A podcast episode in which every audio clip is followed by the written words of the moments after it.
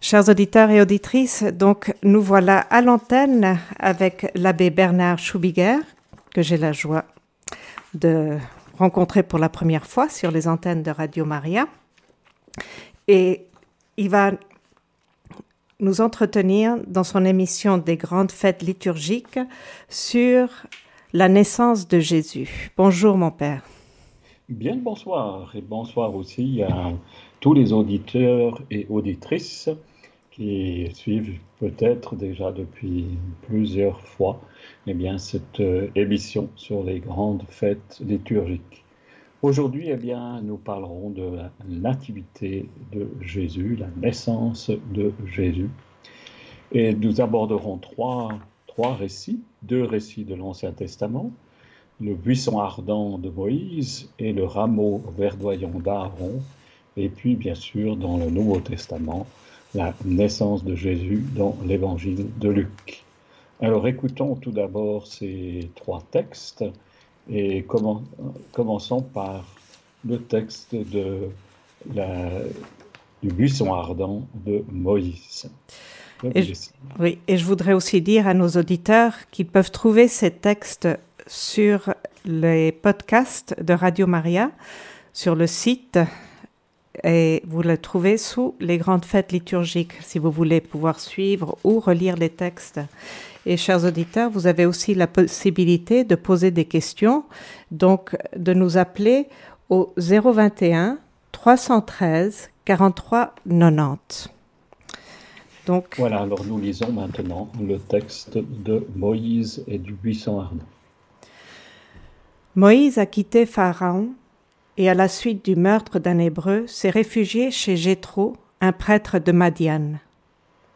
Moïse est berger du troupeau de son beau-père Jéthro, prêtre de Madian. Il mène le troupeau au-delà du désert et parvient à la montagne de Dieu, à l'Horeb. L'ange du Seigneur lui apparaît dans la flamme d'un buisson en feu. Moïse regarde le buisson brûle sans se consumer. Moïse se dit alors, Je vais faire un détour pour voir cette chose extraordinaire. Pourquoi le buisson ne se consume-t-il pas? Le Seigneur voit qu'il a fait un détour pour voir, et Dieu l'appelle du milieu du buisson. Moïse, Moïse, il dit, Me voici. Dieu dit alors, N'approche pas d'ici, retire les sandales de tes pieds, car le lieu où tu te tiens est une terre sainte. Et il déclare, Je suis le Dieu de ton Père, le Dieu d'Abraham, le Dieu d'Isaac, le Dieu de Jacob. Moïse se voile le visage, car il craint de porter son regard sur Dieu. Nous voyons donc euh, Moïse qui, cette fois-ci, est dans le désert. C'est la seconde partie de la vie de Moïse. On, résume souvent la vie de Moïse en trois parties, trois fois quarante. Les quarante premières années auprès du Pharaon, les quarante années au désert, où il fait connaissance de, sa femme et de son beau-père Jéthro et enfin, 40 euh, ans à la tête du peuple de Dieu, d'abord en Égypte, puis dans le désert du Sinaï. Ici, eh bien, on nous dit que Moïse est donc un berger, qu'il garde le troupeau de, de Jéthro, son beau-père, et qu'il va à la montagne de l'Oreb. Probablement, l'Oreb eh bien, est, la même montagne que le Sinaï, là où Moïse recevra les, les, euh, les tables de, l'Alliance. J'ai d'ailleurs euh, dernièrement été en Égypte et visité, euh, aussi le, le, Sinaï. Et dans le, dans le monastère de Sainte-Catherine, eh bien, il y a un arbre dont on dit qu'il est le buisson ardent. Un arbre dont les biologistes n'arrivent pas à dire d'où il vient. La particularité de ce buisson, c'est qu'il brûle, mais sans se consumer. nous verrons que c'est toute une symbolique profonde de la spiritualité et de la mystique. Et euh, Moïse, eh bien, euh, il est surpris et il veut faire un détour. Et c'est là qu'il entend une voix, Moïse, Moïse. C'est Dieu lui-même qui lui parle et qui l'invite à retirer ses, sandales parce que ce lieu est une terre sainte.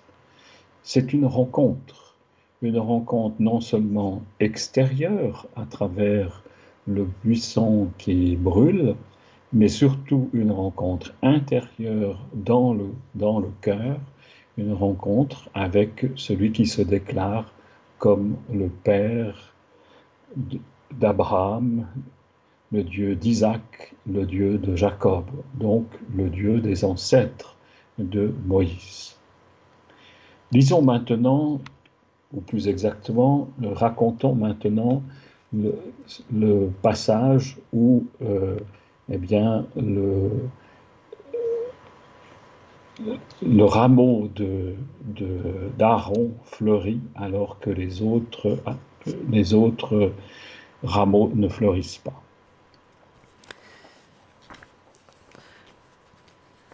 C'est dans, le livre. C'est dans le livre des Nombres, chapitre 17, de 1 à 8.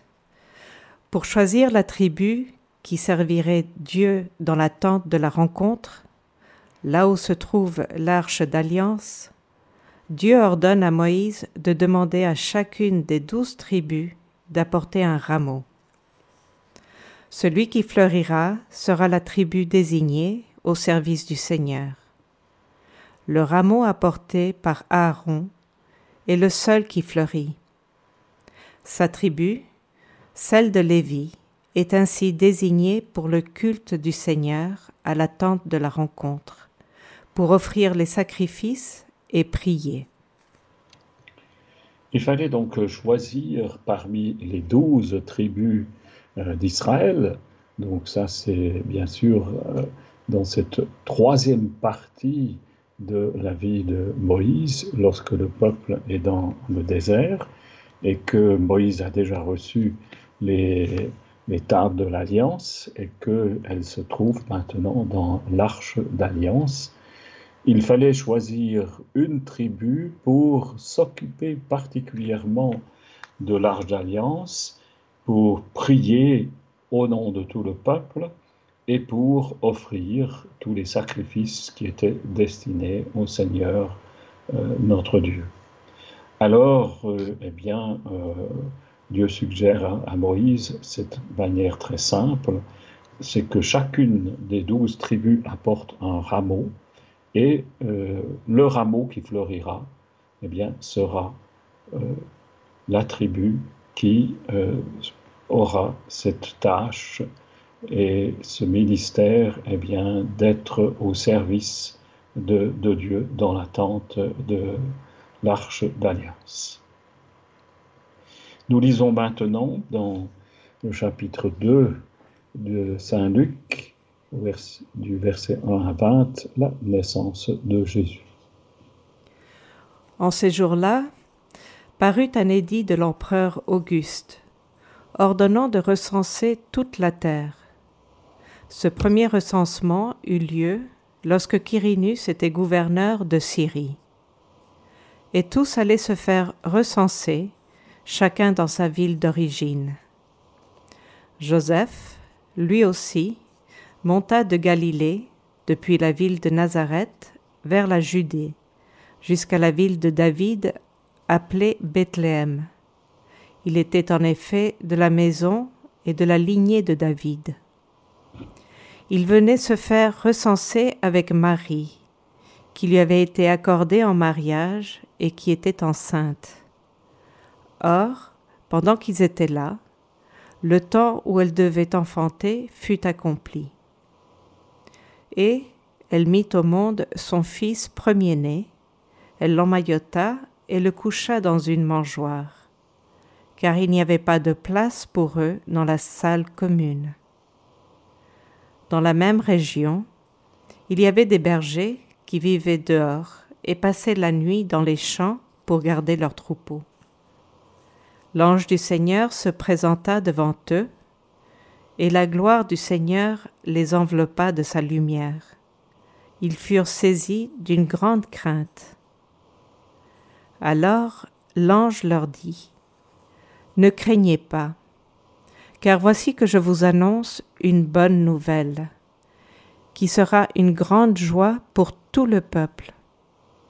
Aujourd'hui, dans la ville de David, vous est né un Sauveur qui est le Christ, le Seigneur. Et voici le signe qui vous est donné. Vous trouverez un nouveau-né, emmailloté et couché dans une mangeoire. Et soudain, il y eut avec l'ange une troupe céleste innombrable, qui louait Dieu en disant Gloire à Dieu au plus haut des cieux, et paix sur la terre aux hommes qui l'aiment.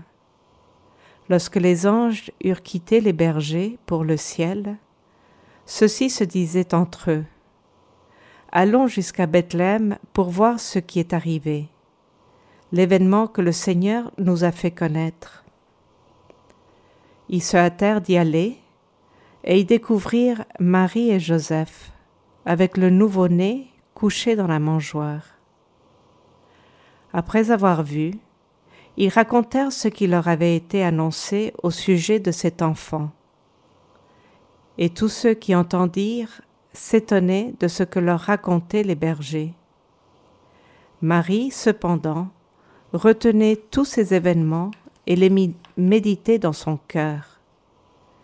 Les bergers repartirent, ils glorifiaient et louaient Dieu pour tout ce qu'ils avaient entendu et vu selon ce qui leur avait été annoncé. Dans ce récit de la naissance de Jésus, eh bien, euh, Saint Luc, l'évangéliste, se plaît d'abord à situer dans l'histoire cette naissance. C'est euh, l'empereur Auguste, c'est le recensement lorsque Quirinus était gouverneur de Syrie. Même si, euh, selon les, historiens, eh bien, cette cette mise dans l'histoire euh, eh laisse euh, bien des questions. Et donc euh, Joseph et Marie, par conséquent, doivent aller dans leur ville d'origine. Et c'est ainsi qu'ils vont de Nazareth jusqu'à la ville de David, Bethléem. Bethléem qui veut dire la maison du pain c'est aussi une manière de nous dire et de nous annoncer déjà que Jésus est le véritable pain de vie, le pain qui nous est donné pour la vie éternelle, pour la vie dans et avec le ciel. Et c'est donc lorsqu'ils se rendent à Bethléem que Marie doit accoucher et que c'était le temps euh, d'enfanter. Marie eh bien, couche son fils dans une mangeoire, dans une crèche, euh, parce qu'il n'y avait pas de place pour eux dans la salle commune. Une manière de dire que eh bien, Dieu n'a pas toujours la première place, au contraire. Et il y a plusieurs éléments qui sont importants dans ce, dans ce, dans cette, ce parti de ce récit. Donc elle l'emmaillote et elle le couche dans une mangeoire. Et vous verrez que dans les représentations, eh bien, cette, cette manière d'emmailloter Jésus est comme déjà pour annoncer ce qui lui arrivera lorsqu'il sera euh, déposé dans le tombeau. Et cette mangeoire est là pour dire que Jésus est le pain venu du ciel, le pain euh, offert à tous. Les premiers qui apprennent la bonne nouvelle, ce sont les bergers. Les bergers à l'époque, eh bien, ce sont euh, ceux qui sont les plus rejetés, les derniers dans la société, dans la hiérarchie de la société euh, civile. Et, c'est à eux qu'est annoncée la bonne nouvelle eux qui passent la nuit dans les champs à garder leurs moutons. Et cette annonce eh bien, se fait par les anges. Les anges qui, euh, dans une grande gloire, annoncent au berger qu'il est né un sauveur, le Christ, le Seigneur. Et déjà, Saint, Luc eh bien, donne les titres qui seront centrales dans la vie de, de Jésus, le Christ. Jésus, Dieu, l'Emmanuel, eh bien, est le Christ, le Messie, celui que tout le monde attendait. Il est le Seigneur, il est le Sauveur, celui qui apporte le salut à tous les hommes. Et les anges leur donnent ce signe, un nouveau-né emmailloté et couché dans une mangeoire. Et ensuite se joignent à ces anges, eh bien, toute la troupe céleste qui chante la gloire de Dieu au plus haut des cieux et paix sur la terre aux hommes qu'il aime. C'est le début du Gloria, de la louange que nous trouvons dans la messe, euh, dans l'Eucharistie. Les bergers vont à Bethléem et ils trouvent, euh, grâce au signe, ce nouveau-né couché dans la, dans la mangeoire. Ils s'étonnaient de ce que l'on racontait les bergers. Marie, par contre, elle, elle garde tous ces événements et les médite dans son cœur, nous dit Saint Luc. Eh bien, relisons maintenant euh, ces trois textes pour les approfondir encore plus. Reprenons tout d'abord eh le texte, le récit du buisson ardent, donc dans l'Exode au chapitre 3. Moïse a quitté Pharaon et à la suite du meurtre d'un Hébreu, s'est réfugié chez Jéthro, un prêtre de Madian. Moïse est berger du troupeau de son père Jéthro, prêtre de Madian. Il mène le troupeau au-delà du désert et parvient à la montagne de Dieu, à l'Horeb. L'ange du Seigneur lui apparaît dans la flamme d'un buisson en feu. Moïse regarde. Le buisson brûle sans se consumer. Moïse se dit alors, Je vais faire un détour pour voir cette chose extraordinaire. Pourquoi le buisson ne se consume-t-il pas? Le Seigneur voit qu'il a fait un détour pour voir, et Dieu l'appelle du milieu du buisson. Moïse, Moïse. Il dit, Me voici. Dieu dit alors, N'approche pas d'ici, retire les sandales de tes pieds, car le lieu où tu te tiens est une terre sainte.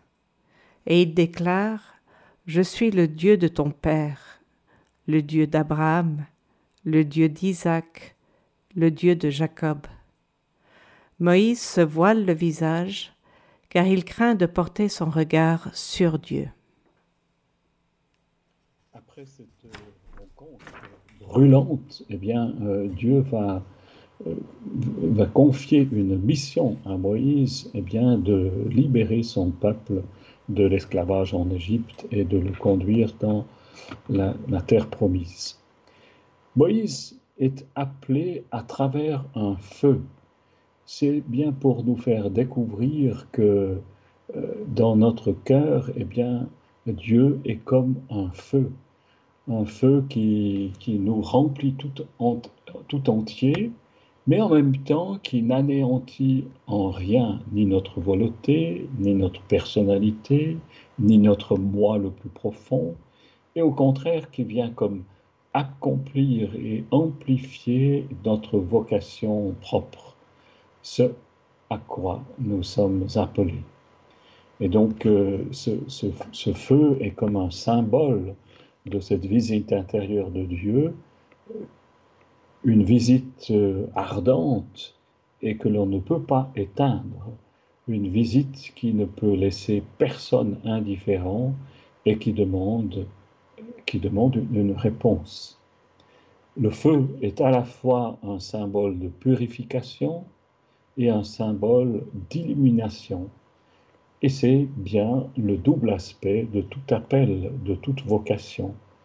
Moïse a tué un Égyptien et il doit apprendre à se laisser purifier pour que Dieu lui-même puisse agir en lui et par lui. C'est la véritable sens de la purification. C'est de laisser Dieu agir en nous et par nous.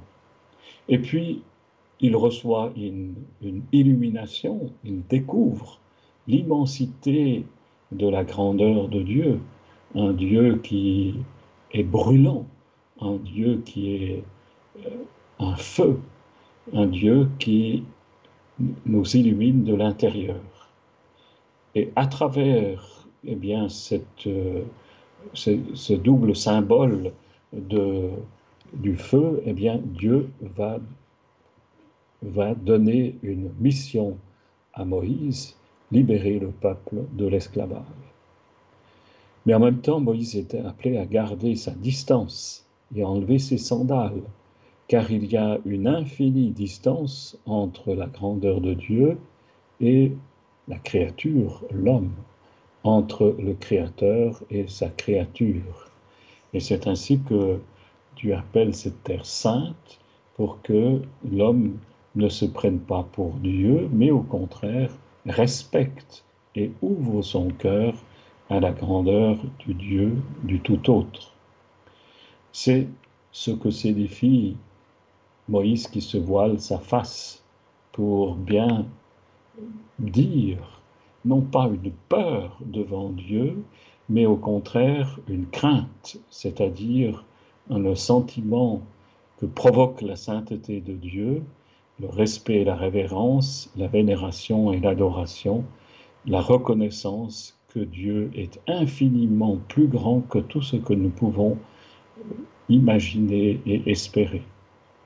Tout l'Ancien Testament est traversé par cette conviction, voir Dieu, c'est mourir. Impossible de voir l'immensité de la grandeur de Dieu face à face sans euh, mourir. Nous allons relire maintenant euh, le récit euh, de Aaron avec son, son rameau qui fleurit. Mon père, est-ce que je peux vous poser une question? Oui, bien sûr. Si on est conscient que dans l'Eucharistie, dans le pain de vie, le Christ est vraiment présent, donc Dieu est présent, on a quand même cette possibilité de le regarder. Ah, oui, bien sûr. Bien sûr, mais c'est justement toute la différence entre l'Ancien et le Nouveau Testament. Autant dans l'Ancien Testament, il était impossible de voir Dieu, autant, mais par le choix de, Dieu de donner naissance à son Fils dans l'incarnation, eh bien, Dieu se donne à voir. Et, et, ça, c'est notre, euh, notre, grande chance. Hein. C'est que avec la naissance de Jésus, euh, Dieu se donne à voir, et il se donne à voir tout particulièrement euh, en se cachant dans l'Eucharistie. Merci, mon Père. Alors, réécoutons le récit dans le livre des Nombres. Pour choisir la tribu qui servirait Dieu dans la tente de la rencontre, là où se trouve l'arche d'alliance, Dieu ordonne à Moïse de demander à chacune des douze tribus d'apporter un rameau. Celui qui fleurira sera la tribu désignée au service du Seigneur. Le rameau apporté par Aaron est le seul qui fleurit.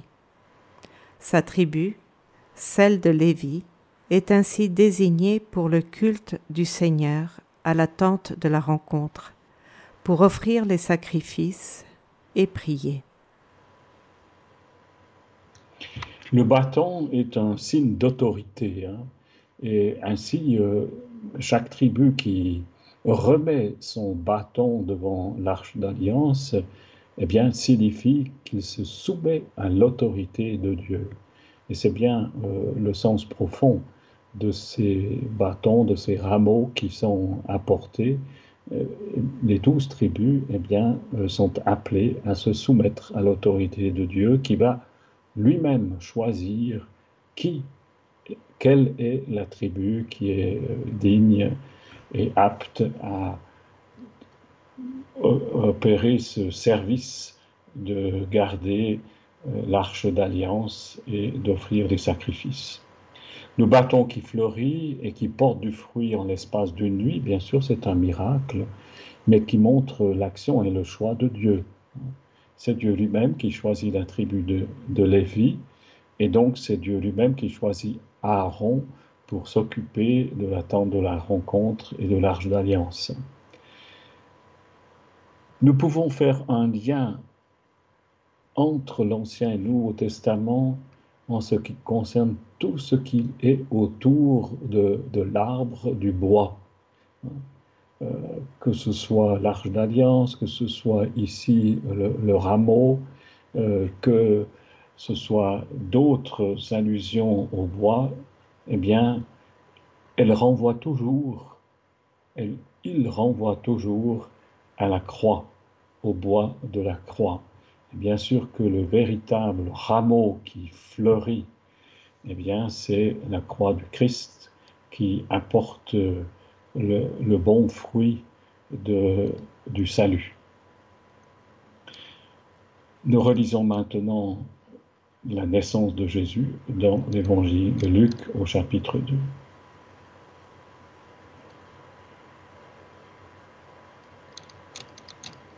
Oui. Nous relisons au chapitre 2 de Luc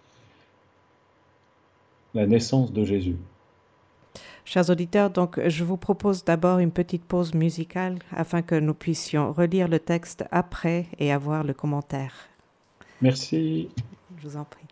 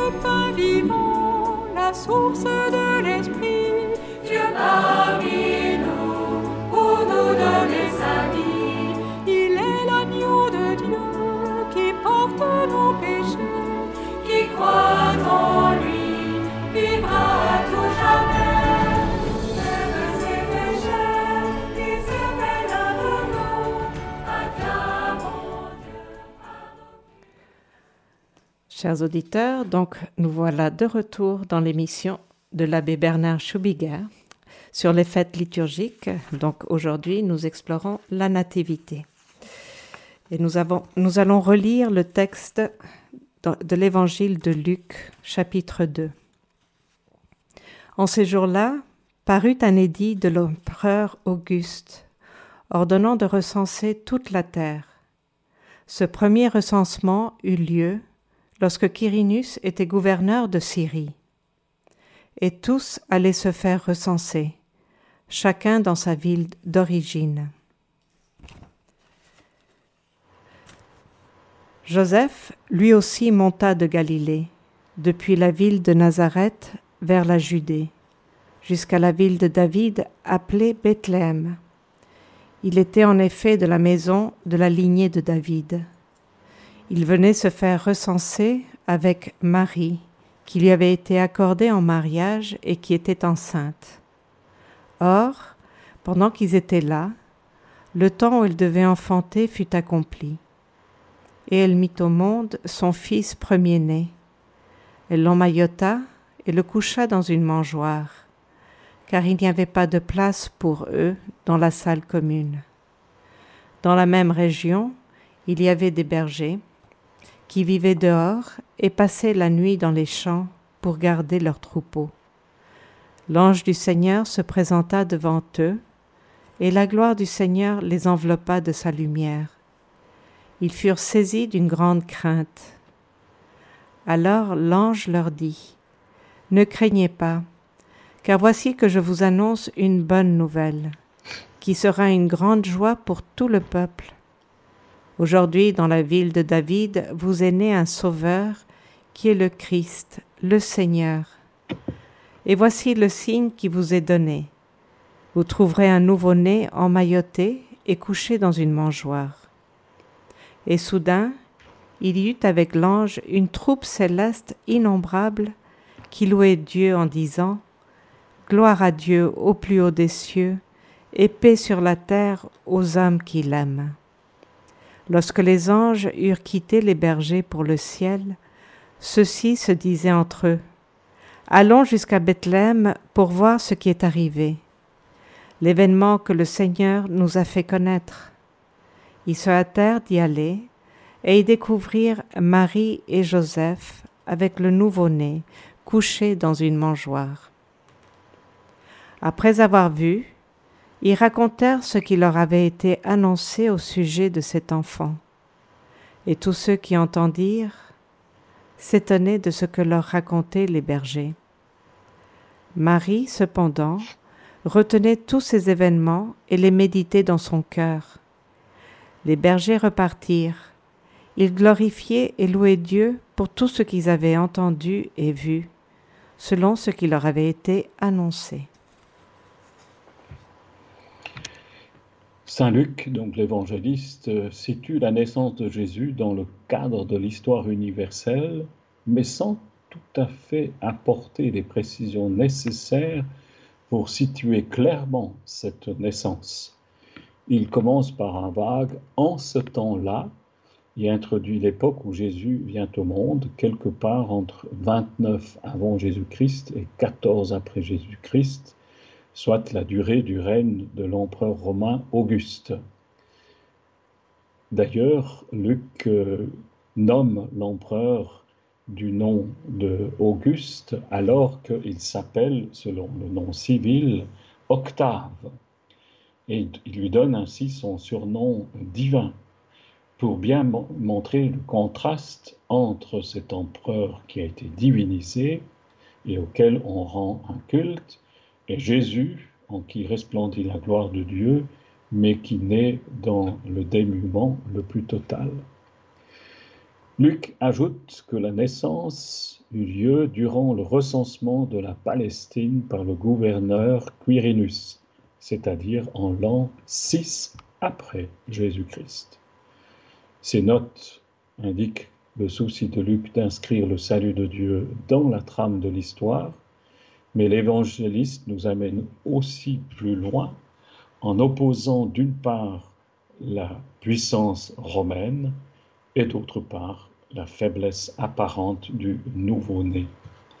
Il y a comme une discontinuité entre la grandeur de cette puissance romaine de l'empereur et de cette naissance euh, au cœur finalement de l'histoire, mais sans qu'elle puisse être située de manière claire. Au pouvoir dominateur de l'empereur sur un royaume terrestre, Luc oppose dans le dénuement de la crèche l'avènement de la paix véritable et la naissance du règne de Dieu fondé sur l'amour et le service. C'est donc bien deux royaumes qui s'opposent, le royaume de l'empereur terrestre et le royaume de Dieu qui commence de manière plus que dénuée. La naissance de Jésus s'accomplit dans le dénuement le plus complet et dans la plus grande intimité. Seule l'intervention des anges sort de l'ombre ce nouveau-né et rend public un événement qui est naturellement privé. Et les premiers bénéficiaires de cette bonne nouvelle sont les bergers, qui, eux, connaissent aussi une vie simple et pauvre, une vie de dénuement, une vie qui n'est pas reconnue dans la société de l'époque. Ils représentent les petits qui accueillent avec joie les mystères du Père révélés par Jésus. Ils sont les bienheureux, les pauvres, les heureux de, des béatitudes.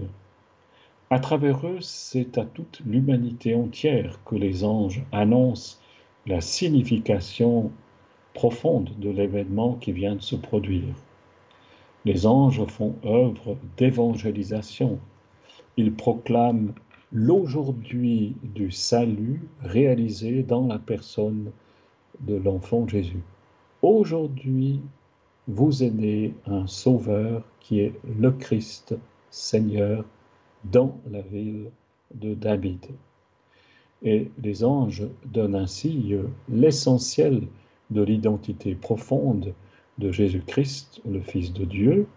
Il est le Messie, qui vient accomplir toutes les attentes de l'Ancien Testament. Il est le Sauveur, celui qui apporte le salut à toute l'humanité. Les anges annoncent ni plus ni moins la naissance du ressuscité, celui qui est actuellement vivant auprès du Père et en qui les destinataires de l'Évangile ont mis leur foi. La naissance de Jésus indique l'aujourd'hui du salut sa pleine actualité pour toutes les générations de croyants et de croyantes. Le récit de la naissance de Jésus se termine par le témoignage des bergers, comme l'Évangile le sera par l'envoi des apôtres en mission jusqu'aux extrémités du monde. Ceux-ci, après avoir vu l'enfant, deviennent les premiers à proclamer la bonne nouvelle du salut. Les bergers chantent les louanges et la gloire de Dieu qui s'est manifesté dans l'enfant de la crèche. Les bergers disent et racontent ce qu'ils ont vu et ils convertissent ainsi en paroles ce, ce qu'ils ont vu et entendu pour que d'autres puissent eux aussi rencontrer euh, Jésus dans leur cœur et dans leur vie. Et pour cela, eh bien, il faudra aussi cette, cette, simplicité pour entrer dans la rencontre avec euh, Jésus, comme les disciples d'Emmaüs au soir de la résurrection, qui connaîtront le même dénouement après avoir vu Jésus partager le pain et faire et ainsi faire le lien avec euh, le dernier repas. Mon père, moi parfois je suis très interpellée par le fait qu'on est dans une société où cette notion chrétienne de la nativité est de plus en plus étouffée, cachée, plus de plus de crèches, plus de crucifix, plus de presque bientôt plus de sapins. Je sais que dans le gouvernement anglais au Parlement, ils n'ont plus le droit de mentionner euh, Noël, la nativité, ou de souhaiter à quelqu'un un joyeux Noël. Donc, euh, notre, notre mission à nous, qui sommes peut-être plus ouverts à, à cette annonce, à cette bonne nouvelle, mais que faire dans cette société qui de ben, plus en plus cache cette bonne nouvelle? nous retrouvons un peu la, situation des premiers chrétiens et de ceux à qui euh, Luc s'adresse. Hein. Euh, c'est pas dans au cœur de la, de la société, dans la grandiloquence des politiciens et, et, dans, dans le clinquant des, magasins pleins de cadeaux que Jésus prend naissance. Hein mais c'est au contraire dans, euh, dans, les, euh, dans les extrémités, dans les, dans les faubourgs, dans, dans, euh, là, là, où, où, où, on, ne va pas habituellement. Et c'est peut-être aussi ce que nous avons à découvrir, nous chrétiens qui quelquefois eh bien, aimerions être au cœur de la société et être dans la lumière, eh bien peut-être que nous sommes nous aussi invités, comme le pape François nous, le disait, eh bien, à sortir des églises et aller, et aller aux, extrémités, aller euh, au faubourg. C'est les, les, plus pauvres qui nous évangélisent et qui certainement, à leur manière, nous annoncent la naissance de Jésus aujourd'hui. Et peut-être que c'est la purification que nous avons à vivre avec cette sécularisation euh, de la société d'aujourd'hui. Oui, effectivement.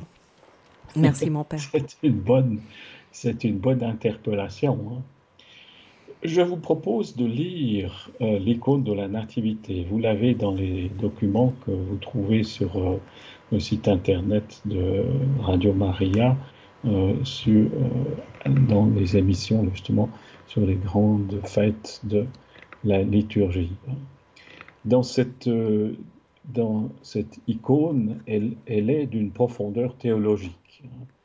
Ce n'est pas simplement une image qui nous est donnée pour qu'on on soit heureux, euh, comme on, l'est quelquefois devant une, une crèche.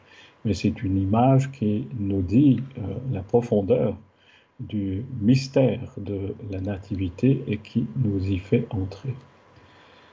Euh, l'incarnation est le fondement de l'icône. Toute l'icône parle d'un Dieu qui se fait homme afin l'homme devienne ce qu'il était depuis la création, c'est-à-dire à l'image et à la ressemblance de Dieu. Le contenu de l'icône de la nativité du Christ présente deux aspects de la foi chrétienne en soulignant par ses détails à la fois la divinité et l'humanité de Jésus-Christ, le Verbe incarné. En second, l'incarnation de Dieu donne à l'univers un sens nouveau, une recréation qui est le but et la raison d'être de son existence, sa transfiguration à venir. L'incarnation de Dieu, la nativité de Jésus, ne concerne pas seulement les hommes, mais toute la création. Et toute la création est appelée à se laisser euh, transformé par cette présence de, Dieu qui désire être au centre de notre vie et de notre cœur. Au centre, nous voyons dans cette icône l'enfant Jésus qui est couché dans une mangeoire, mais qui ressemble davantage à un, tombeau, avec ses langes qui, évoquent le linceul et qui préfigurent déjà la passion à venir. L'enfant euh, Jésus se trouve dans une grotte entouré de l'âne et du bœuf, comme pour dire que la mission même du Christ, il est né pour mourir et ressusciter, il est la lumière qui vient dans les ténèbres, éclairer euh, toute l'humanité. L'enfant Jésus eh bien, est rejoint par les rayons de lumière qui viennent du, du ciel qui est représenté euh, à travers un demi-cercle et une étoile et qui représente donc le Dieu le Père, la Trinité qui est présente à travers l'enfant Jésus euh, tout entière. La Vierge Marie a une position centrale imposante aussi par sa taille. Dans cette icône de la recréation, Marie est la nouvelle Ève, Elle est couchée comme toute femme venant de mettre au monde son, bébé. Marie repose sur une sorte de litière de tissu rouge symbolisant euh, l'Esprit Saint. Elle est dans la position habituelle à l'époque de la représentation de tous les, euh, de tous les empereurs et de toutes les, personnes importantes. La couleur pourpre de ses vêtements souligne également sa dignité de mère de Dieu. Elle n'est pas tournée vers son Fils, mais vers ceux qui regardent l'icône en les invitant à entrer dans le mystère. Marie est celle qui nous entraîne avec elle au cœur du mystère de la Nativité. Elle nous entraîne à reconnaître Jésus-Christ vivant au cœur de nos vies et de notre quotidien. Les premiers avertis de la naissance du Sauveur sont trois bergers qui euh, s'avancent.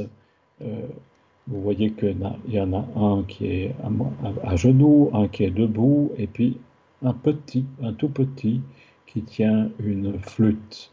Trois bergers qui, dans la confiance et dans la foi, eh bien, s'avancent vers euh, l'enfant Jésus.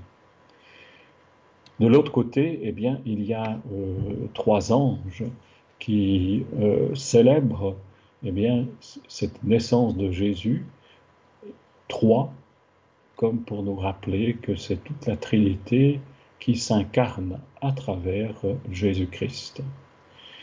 Au sommet de, la montagne, eh bien, vous avez d'un côté euh, un ange qui annonce la bonne nouvelle au berger et, un autre ange qui se tourne vers les mages qui viennent à cheval, euh, entraînés par un ange qui les précède pour leur montrer euh, la route.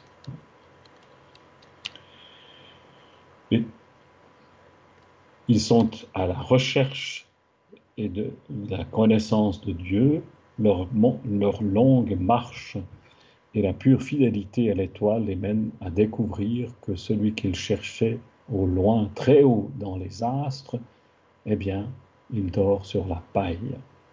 Il représente les trois âges de la vie, un homme jeune, un homme mûr, un homme âgé, sur des chevaux blancs, bruns et noirs. En bas à gauche, il y a Saint Joseph.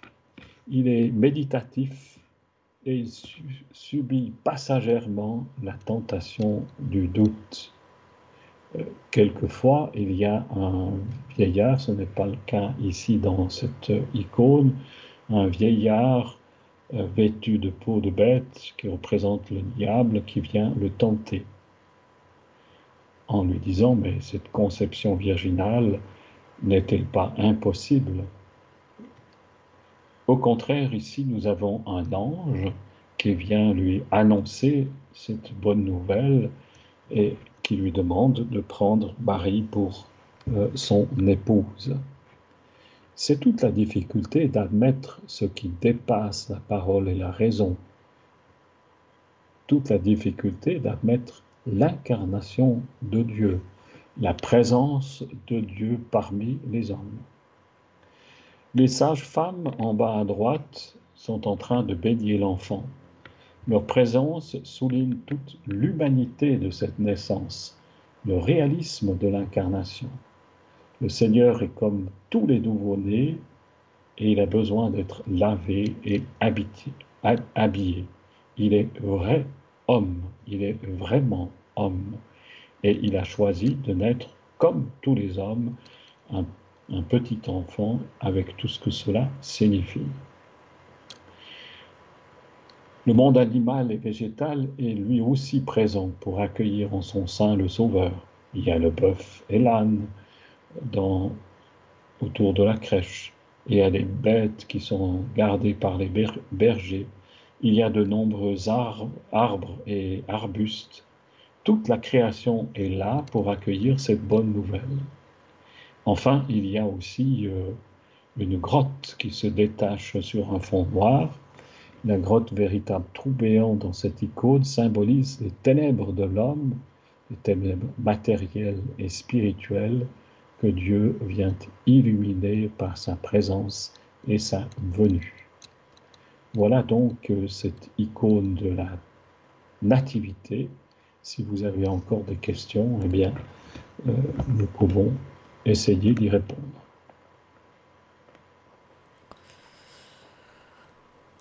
Mon père, pour l'instant, j'ai pas reçu d'appel. Oui. Donc, euh, nous pouvons conclure gentiment. Alors, dans ce cas-là, je vais encore lire un, un passage du psaume 21. Volontiers. Je vous mets un petit fond musical. Très volontiers. Voilà.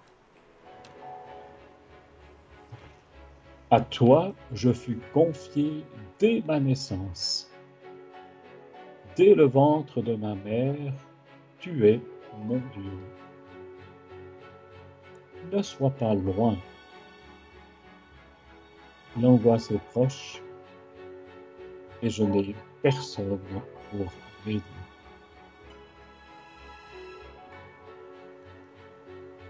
Ouvrons nous aussi nos cœurs pour que Jésus puisse naître dans nos cœurs et dans nos vies, pour que Jésus puisse nous apporter son amour, sa présence, sa paix, sa joie.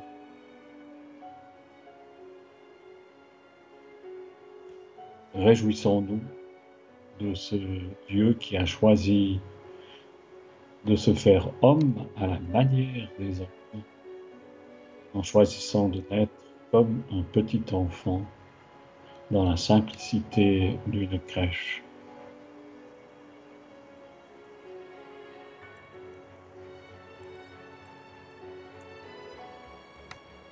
L'Église a choisi de célébrer Noël le 25 décembre au solstice d'hiver pour les pays occidentaux, pour justement dire que ce Jésus eh bien, est la lumière véritable.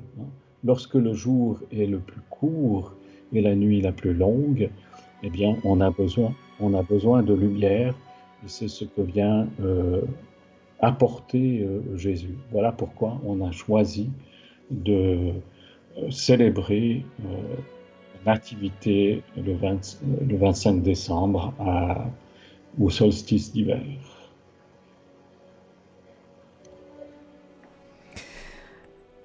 Merci beaucoup, mon Père. J'ose vous demander aussi une bénédiction pour tous nos auditeurs.